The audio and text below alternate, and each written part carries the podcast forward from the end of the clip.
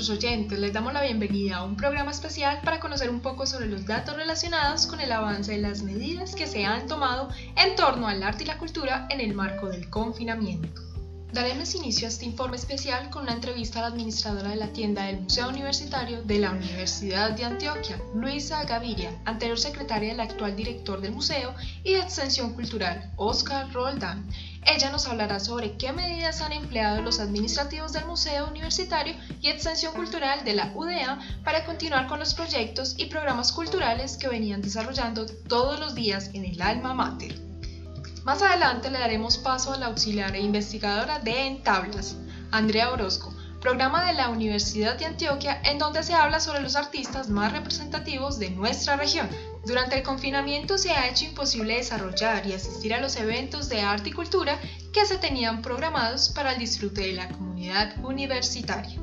Estamos en una dura situación, no solo para la economía, sino también para la salud y el sector cultural. Pero en este momento Luisa Gaviria nos hablará un poco sobre esas estrategias que han empleado para no dejar morir las formas de expresión artísticas en el alma mater. Luisa, te damos la bienvenida a este informe especial sobre el arte y la cultura en el marco del confinamiento. Cuéntanos, ¿qué haces en el Museo Universitario y en Extensión Cultural? Bueno, actualmente estoy trabajando en el área pues, de la tienda, en el área comercial. Eh, coordino la tienda del Museo Universitario y la de la CIU, que también hace parte del museo. ¿Cuáles son los programas de arte y cultura en el Departamento de Extensión Cultural y el Museo Universitario? La coordinación de cine, ella, se encargaba, ella es la encargada de, pues, del cine y de las exposiciones que hay en el hall del teatro, el bloque 10217, eh, tenemos la capilla, que ya es el, el bloque 17, que se llama Teresita. Em, bueno, y el museo. Bueno, la de académica, ellas se encargan de todo lo que es relacionado con, pues, un el aprendizaje. Entonces, cátedra, taller de creación literaria, eh, cursos de huertas, eh, también el tema del observatorio está incluido ahí, que es un proyecto que están haciendo ahora. Eh, la coordinación cultural, pues, es la que está encargada de los eventos en el teatro, entonces qué piano, qué, teatro, danza, festivales, como todo relacionado con eso. Y la de proyectos especiales, ella es la encargada del tema como de presupuesto, como de, o sea, como de trabajar hacia afuera, entonces proyectos con el ministerio, con la UIS, con otras entidades que nos van a ayudar a recaudar dinero para poder pues mantener un poco la, el presupuesto y la cultura. Luisa, ¿y qué estrategias han desarrollado para continuar con la programación cultural? Porque sabemos que esa es la razón del ser del museo y de extensión. Todos los que trabajan en el arte y la cultura esperan que las personas puedan disfrutar de lo que ustedes preparan. El continuador cultural. Se ha comunicado con algunos artistas eh, y ellos se han ofrecido a hacer conciertos pues, virtuales, hacer en vivos y hacer cosas así para poder pues, mantener como esa parte activa. El tema de premios nacionales de cultura sigue en pie, pues igual la, la, convocatoria es virtual, entonces por ese lado estamos bien. Con la coordinación em, de cine, ella también ha hecho talleres de plastilina, también hace películas constantemente, las, pues como que las, las reproduce, no estoy segura en dónde, yo creo que es en la, en la página de Facebook que ellos tienen, eh, y pues ahí va, está, está como activa esa parte. Se ha manejado todo por Facebook y por Instagram y por, y por correo electrónico se envía información para invitar a la gente, para comentar lo que está pasando y más que todo más, más informativa. Luisa, ¿y el museo de qué manera está llegando a toda la comunidad universitaria? Bueno, lo que está haciendo el museo en este momento es, nos dieron la oportunidad de entrar a, como a, a las salas y lo que están haciendo son videos cortos, como MUA desde casa. Entonces se van y graban como las exposiciones y empiezan, a, empiezan a explicar lo que hay adentro, pues, y eso lo comparten en redes sociales. ¿Estos planes de contingencia que han elaborado ustedes creen que ha sido efectivo? ¿Sí ha llegado directamente a los estudiantes, profesores egresados y también a los administrativos de la universidad? Con lo que uno logra ver desde afuera como espectador, pues claro, hay interacción y todo, pero sí falta un poco más de asistencia en, en las reuniones, en los eventos, casi no hay tanta asistencia como, pues, como esperaríamos, porque igual antes no se, no se trabajaba así, entonces la gente no estaba acostumbrada como a, como a estar eh, conectada y viéndonos por ahí. Luisa, te agradecemos tu presencia en este programa especial. Deseamos que todos los proyectos puedan continuar y que lleguen a más personas, la programación del Museo Universitario y Extensión Cultural. Ahora le damos paso a Andrea Orozco, quien nos hablará sobre el programa En Tablas. Andrea, bienvenida al informe especial sobre el arte y la cultura en el marco del confinamiento. Cuéntanos un poco de lo que haces. Bueno, eh, yo soy investigadora del programa de televisión En Tabla hace aproximadamente dos años y medio. Esta propuesta eh, comenzó para ser no la auxiliar, sino la investigadora encargada de todo el producto de En Tablas. Bueno, pues además de investigar, Em, siempre estoy pendiente de redes sociales, em, estoy entrevistando a los personajes, la un perfil. Eh, además también tomo fotografías durante la grabación, estoy pendiente como de términos en producción durante las grabaciones que se realizan cada mes y estoy escribiendo un guion antes de cada programa. Esto, André, cuéntanos, ¿qué es en tablas? Bueno, en Tablas es un programa de televisión que nace con la idea de evidenciar o de exhibir esos perfiles que muchas veces pasan desapercibidos tanto en la ciudad de Medellín como a nivel nacional. Eh, los ámbitos que quiere tocar en Tablas son como las personas que son gestoras culturales, teóricos de la cultura y creadores de la cultura. No solamente nos quedamos con la parte de arte, que muchas veces pensamos que es escultura o los maestros de teatro, sino que también llevamos a arquitectos, eh, joyeros, investigadores de ciencias exactas. Entonces es un programa que quiere resaltar todos sus perfiles que trabajan en pro de la cultura. ¿Cómo han continuado las grabaciones? Porque como nos dices y como hemos evidenciado, se han desarrollado en el Teatro Camilo Torres. Entonces, en esta época de confinamiento, de pandemia, ¿cómo las han desarrollado? ¿Se ha vuelto a grabar o cómo han sido ese proceso también de investigación? Bueno, pues a partir de que comenzó todo este confinamiento, la semana anterior habíamos grabado eh, un programa. Nuestra dinámica es grabar un programa, eh, grabar tres programas cada mes, que corresponden a tres perfiles de personas. Eh, comenzamos con la pandemia, entonces se tuvo que parar todas las actividades de grabación, entonces ya vamos atrasados más o menos dos o tres grabaciones. Sin embargo, eh, la parte investigativa, que es la que me corresponde a mí como auxiliar, no se ha frenado. Entonces, yo he estado en contacto con eh, las personas que van a ser invitadas, he estado pendiente de redes sociales, he estado haciendo entrevistas, he estado contactándolos, publicando eh, los programas que ya se habían grabado, he estado pendiente también de transcribir las entrevistas y formar pues como el perfil.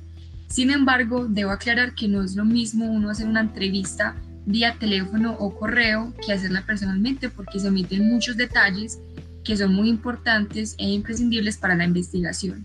Eh, cuando vemos el programa, eh, siempre inicia con lo del tablero de ajedrez. ¿Cuál es el objetivo principal o en qué estaban pensando para que se diera eh, como entrada con ese, con ese juego?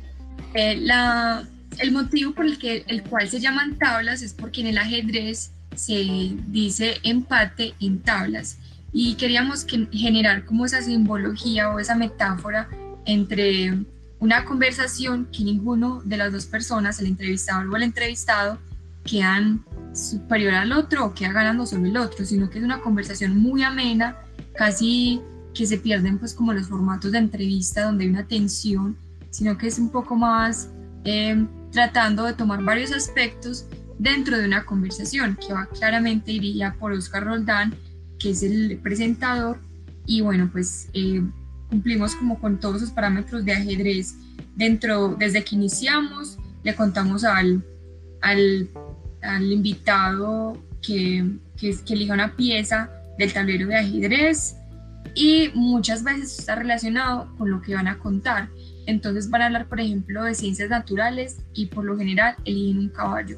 O van a hablar, por ejemplo, de temas muy marcados de géneros y van a elegir una reina y un rey. Entonces muchas veces se relaciona la ficha con el papel que van a cumplir eh, o que han cumplido los artistas o los invitados que traemos. Muchas veces hablamos, por ejemplo, de, del trabajo o estamos hablando del oro y vamos a, tocar temas de los trabajadores del oro. Entonces, eh, creo que es parte pues como de todo el contexto que eligen un peón. Entonces todo está relacionado y al final pues em, se quedan en tablas, porque es una conversación que no solamente se queda aquí, sino que invita al espectador a seguir investigando un poco más sobre el, sobre el invitado. Sabemos que el programa se transmite vía televisión, pero que, ¿cuál es el canal? ¿Dónde los pueden encontrar, buscar, eh, la dirección? Eh, claro que sí. Mira, nuestro principal medio o plataforma donde impulsamos los canales completos y los promos es en YouTube. Lo encuentran a través de Universidad de Antioquia y allí damos clic y encontramos la serie en tablas. También cada semana publicamos los promos a través de Facebook de Universidad de Antioquia Cultura y también de nuestro Instagram personal eh, en Tablas TV. Entonces allí nos encontramos y, y allá pueden ver em, cada semana un próximo capítulo nuevo. Entonces pues los invito también a que nos sigan y a que compartan un poco más em, con nosotros en Tablas y estamos muy dispuestos a recibir sus sugerencias y comentarios. ¿Han sabido pues cuánto es la audiencia ahora en este confinamiento? ¿Han, ¿Ha variado desde antes del confinamiento o ahora? ¿O sigue la gente pegada y pendiente de los productos que están realizando? Bueno, pues yo creo que es un poco a veces juega como en doble sentido entender que muchas personas están confinadas porque también surgen muchos productos muy buenos y entonces hay una sobrecarga de información. Entonces, programas de cultura o programas que nos hablan un poco más como esa, ese conocimiento cultural eh, a veces pasan desapercibidos y muchos youtubers o influencers se llevan el protagonismo. Sin embargo, creo que tenemos una audiencia constante que nos está siguiendo cada semana, que está pendiente de nuestras publicaciones. Y bueno, pues hasta el momento nuestro programa que más ha tenido acogida eh, fue el programa número 44 con María Paulina Baena, que es la, la persona encargada de la puya. Aquí eh, María Paulina, pues que ella es como la, la presentadora del programa y eh, con ella tuvimos 13.837 visualizaciones. También hemos, también hemos tenido eh, pues visualizaciones de 6.000, de 3.000, hasta también hemos tenido pocas como 400 o 100, pero eso fluctúa, depende del personaje, porque es clave, bueno, eso lo hemos detectado, escoger también a esas personas que quizás nos enganchen con otras, como Influencers también hemos llevado, pero no son influencers que uno diga, esa persona que me habla, ¿no? Influencers que tengan una carrera profesional con el arte o con la cultura. Entonces traíamos artistas y tatuadoras que ellas, esas personas nos hacen subir un poco la audiencia y no solamente con este programa, sino que se empieza a subir como la audiencia en otros programas que no eran tan evidentes, pero que a la gente les parece muy importante en términos de la cultura. Entonces, según lo que nos dice, eh, no ha afectado tanto lo del confinamiento del programa. Quisiera que nos dijeras entonces cuáles serían las partes positivas de, del confinamiento para el programa y las negativas que ustedes ven que, que no se puede manejar muy bien en esta pandemia. Sí, bueno, pues hasta el momento llevamos 90 capítulos y hasta esta semana se va se va a transmitir el último capítulo porque ya no pudimos grabar por la pandemia más capítulos. Teníamos como unas bases eh, gracias al pregrabado, pero por el momento, la próxima semana ya no hay capítulos en tabla. Tenemos de pronto un plan B de seguir pues como retomando los capítulos anteriores, sin embargo ya no podemos, no podemos seguir grabando, entonces eso sería como un aspecto negativo porque hasta este momento hasta la próxima semana no hay más grabaciones nuevas. Y también eso afecta mucho la investigación porque no podemos tener un acercamiento, una proximidad a, a nuestros invitados. Em, también pues como que quería resaltar que el programa va a llegar solamente hasta el capítulo 100, entonces nos faltan 10 capítulos más el programa llega a su fin porque eh, digamos que hay pocas voluntades en la universidad, por así decirlo, de que continúe y, de pronto pues como que son muchos costos grabar un programa con, con tres cámaras, por toda la producción que acarreaba eh, grabar este programa, entonces hasta el número 100 por el momento pensamos grabar. Lo positivo de pronto ha sido como reforzar un poco la audiencia, eh, seguir publicando material que nos lleve a que sigan eh, conectados con nosotros. Hemos recibido muy buenas críticas, personas que no sabían que la universidad le apostaba a programas culturales televisivos tan buenos. Eh, muchas personas nos escriben que quieren participar dentro del programa o nos recomiendan otros perfiles. Y bueno, pues creo que eso es lo más positivo porque también las personas en la búsqueda no solamente de, un entretenimiento, eh, digamos que superfluo, busca programas con, contenido cultural, que es lo más importante. Entonces, eh, sabemos que estamos ahí dentro de la comunidad universitaria y también pues como tenemos diferentes personajes de todas las localidades de Colombia y por esos medios también nos llegan a audiencia. Agradecemos su presencia, Andrea, por haber aceptado la invitación a este informativo especial del arte y la cultura en el marco del confinamiento. Muchas gracias, Estefanía, por la invitación y bueno, sí, esperemos poder retomar lo más pronto posible. Esto ha sido todo por hoy. Agradecemos a nuestros oyentes la atención que nos prestaron y permitirnos entrar en casa.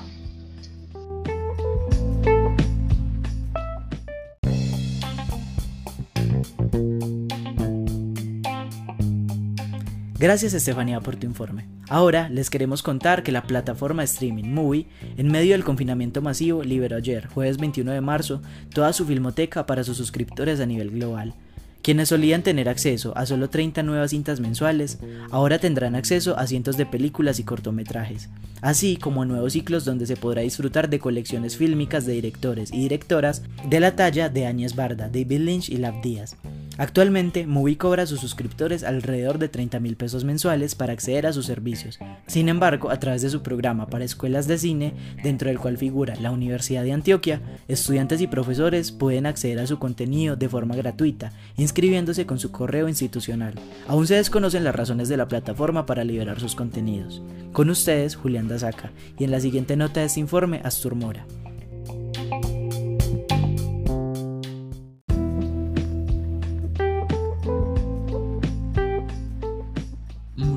Gracias Julián. Proseguiré entonces yo con un breve. Donatón por el circo en Pasto. Uno de los sectores vulnerables y gravemente afectados por la pandemia y el confinamiento es el sector circo, ya que los artistas trabajan con su cuerpo y en espacios cerrados, ya sean carpas o teatros, creando grandes conglomeraciones de personas. Cada día que pasa de cuarentena, el cuerpo del artista circense se ve más degenerado, porque al igual que un futbolista, este tiene vida útil.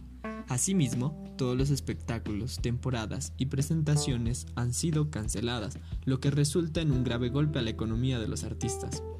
Ante esto, el colectivo de solidaridad por el Teatro y Circo de Pasto convocó a una donatón el pasado 16 y 17 de mayo, quienes recibían donaciones en efectivo, transacción o especie. Este colectivo está conformado por personas del común y artistas del sector, que se aliaron momentáneamente para la iniciativa. Por el momento, el colectivo se encuentra aún en labores logísticas, por lo cual no podemos conocer el valor exacto del recaudo ni de cómo se ha distribuido. Sin embargo, han publicado por las redes sociales un gran agradecimiento a todos los donantes y que el apoyo ha sido muy grande. Esperamos que la donación sea bien distribuida, porque más allá de los artistas suscritos a una compañía de circo, el sector está compuesto en su mayoría por quienes ejercen la labor más informalmente, ya sea en un semáforo o como persona natural. Bueno, este fue el breve. Muchísimas gracias a todos los oyentes. En un momento continuará Juana hablándonos sobre la crisis que está sufriendo la industria musical en esta pandemia.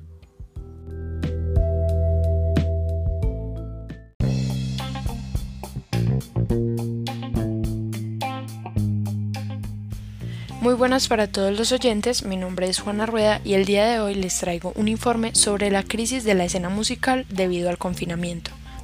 El virus que hoy azota al mundo no solo llegó como un golpe a la vida social con el aislamiento que ha traído, sino como un desequilibrio para la economía y para diversos sectores artísticos y culturales. La industria musical se ha visto mayormente afectada, no solo por el detenimiento de la producción, sino también por la cancelación de los espectáculos en vivo, que, según la revista Rolling Stone, deja unos 26 mil millones de dólares al año. Aunque a pesar de afectada, esta industria también se ha mostrado generosa en la situación crítica que vive el mundo hoy. Grandes y pequeños artistas se han unido en conciertos virtuales con diferentes propósitos y además de recaudar fondos para ayudar a los sectores de la salud, llevan el arte desde sus hogares a miles de rincones donde otros seres se encuentran confinados. Está claro que la crisis no afecta de igual manera a todos los artistas, puesto que los músicos que llevan grandes recorridos no paran de generar ganancias a pesar de que éstas puedan tener una disminución. Pero la realidad es distinta para los pequeños músicos que se ganaban la vida en espectáculos en bares, cafés, bodas, etc. Pero estos artistas reconocidos mundialmente también se unen a fundaciones y causas que buscan apoyar negocios y músicos pequeños. Un ejemplo de eso es Paid Forward, una propuesta de Verizon, una empresa de telefonía estadounidense que realiza conciertos en vivo semanalmente por diversas plataformas con artistas como Billie Eilish, con más de 60 millones de seguidores y ganadora de 5 Grammys en la edición más reciente de la premiación quien estuvo hace unas semanas cantando canciones de su último álbum junto a su hermano Phineas. La idea es que estos artistas le den voz a la causa y bajo un hashtag del mismo nombre del proyecto, la gente lo viralice y se realicen donaciones. En cuanto a nuestro país, el presidente ordenó la cancelación de actos masivos hasta nuevo aviso, aplazando festivales como el Jamming y Stereo Picnic para noviembre y diciembre. Hay que resaltar que el gobierno no tiene planes de acción sólidos frente a las necesidades de muchos artistas, y esto solo empeora el panorama, ya que en diferentes departamentos, como Manizales, solo reciben una ayuda de 160 mil pesos por tres meses. Por esto, para muchos colectivos y artistas es necesario dar a conocer la situación y hacer ruido de estas problemáticas, pues ahora las maneras de manifestación han cambiado. Para Chucky García, programador del Rock al Parque, el festival latino con más trayectoria, es grave que la industria musical dependa principalmente de los conciertos y las plataformas de streaming. Uno piensa que en estos momentos habría servido mucho que la gente siguiera comprando CDs y vinilos y que la industria dejara de decir que el en vivo es el ombligo de este negocio, comenta García.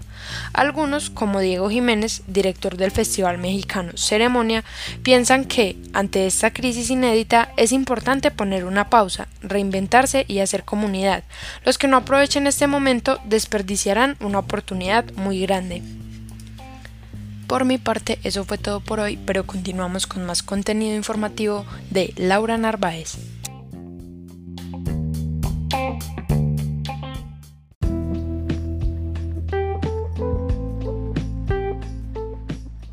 Muchas gracias Juana por la introducción. Bueno, a continuación les traigo una entrevista hecha a la directora del Teatro Independiente Sala C, ubicado en Bogotá. Ella se llama Laura Ulla y le voy a realizar dos preguntas referentes a lo que viene siendo el contexto y los cambios que ha tenido que pasar el teatro durante esta cuarentena. Laura, ¿Cómo consideras que se ha desarrollado el teatro en la cuarentena?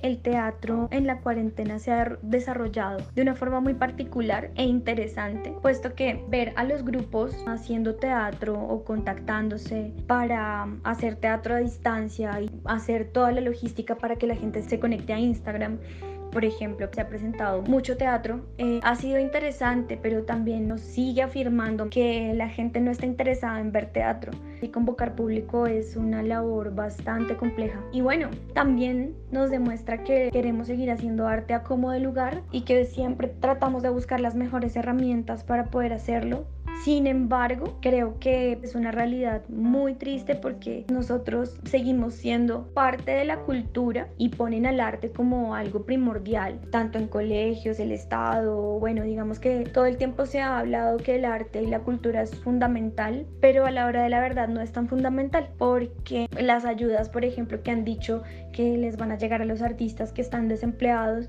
eso nunca llegó o bueno, hasta el momento no ha llegado. Sí nos mandaron correos preguntándonos sobre la situación, pero en este punto no ha pasado nada. Entonces digamos que teatro como tal no se ha desarrollado. Se han hecho algunas experiencias artísticas con ayudas de la tecnología, pero teatro como tal todavía no se puede hacer. Digamos que podemos utilizar herramientas del teatro para hacer varias cosas, pero también estamos en esta dinámica y yo creo que lo que nos deja esta cuarentena es que, bueno, efectivamente tenemos que buscar otras alternativas y buscar la manera de tener ese soporte. No sé cómo en este momento, pero sí tener ese soporte por si en algún momento llega a volver a pasar una situación como estas. Mm, ya veo. Mm, bueno, eh, Laura, te tengo otra pregunta. ¿Qué soluciones han pensado frente a esta crisis para el beneficio del teatro? Pues de sala C, como el espacio y, y todo lo referente a él. Mm, nosotros hemos pensado en no solo apuntarle al teatro. Después de que pase esto, en este momento no hay una solución a que podamos acceder porque es algo que nos tomó por sorpresa. Y hacer teatro virtual es complicado porque no podemos trasladarnos, porque los ingresos también son muy mínimos del teatro virtual o cero. Entonces digamos que no ha sido para nosotros una solución. Así que lo que se ha pensado es apuntarle a una diversidad cultural. Eso significa que nosotros no nos vamos a enfocar solamente en el teatro, sino que además tenemos un plus y es que estamos ubicados en un lugar en el que hay mucho turismo, pero igual toca esperar a que todo esto pase. Entonces lo que se quiere apuntar es a que la sala sea un lugar cultural, no solamente catalogado como teatro. Entonces por eso nosotros pensando en eso, no queríamos tener una silletería fija y un escenario fijo, sino que la sala puede apuntarle a muchas cosas, a poder hacer ferias, a poder hacer conciertos, a poder hacer presentaciones de e inclusive hacer otro tipo de actividades como deporte que pueden complementar esa diversidad cultural de la que estamos hablando. Entonces, esa ha sido como una de las soluciones que podemos estar pensando en este momento para darle como dinámica al espacio como tal. Y por supuesto, ser conscientes que definitivamente vivir del teatro no podemos vivir de ello solamente, es muy difícil. Entonces tenemos que apuntarle a otras cosas y aprovechar ese espacio físico para que eso se pueda dar. Bueno, Laura, muchas gracias por tu espacio, por responderme las preguntas y por dejarnos claro cómo está viéndose afectado algo tan importante como el teatro en este contexto de pandemia. A continuación vamos a escuchar a nuestra compañera Paulina.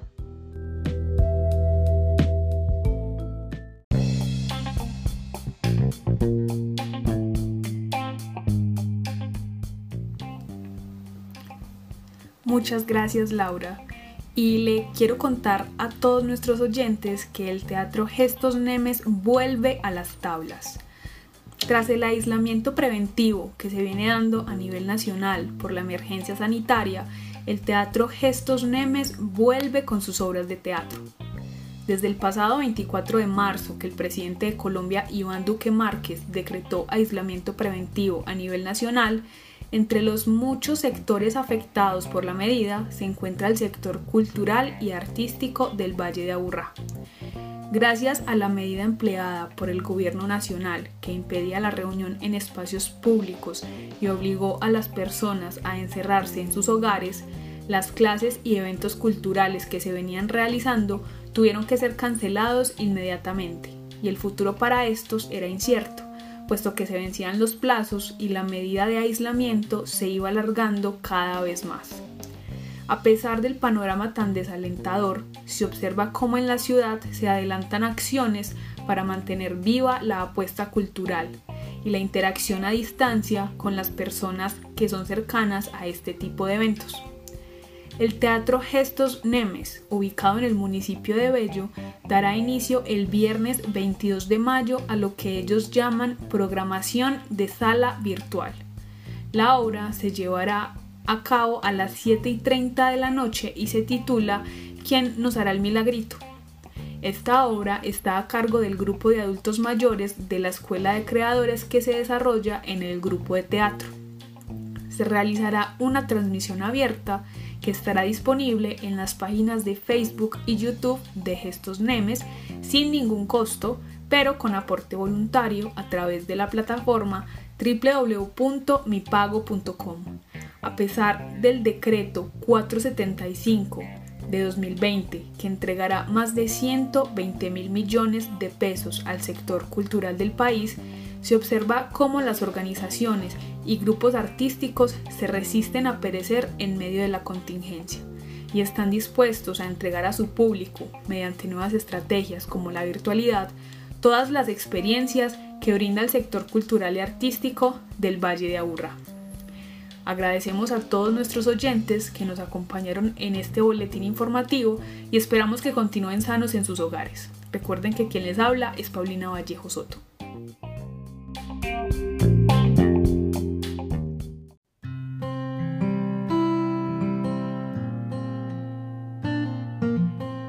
En el especial de hoy, Estefanía Muriel, Julián Dazaca, Astur Mora, Juana Rueda, Laura Narváez y Paulina Vallejo. Muchas gracias por escucharnos y nos vemos en una próxima vez.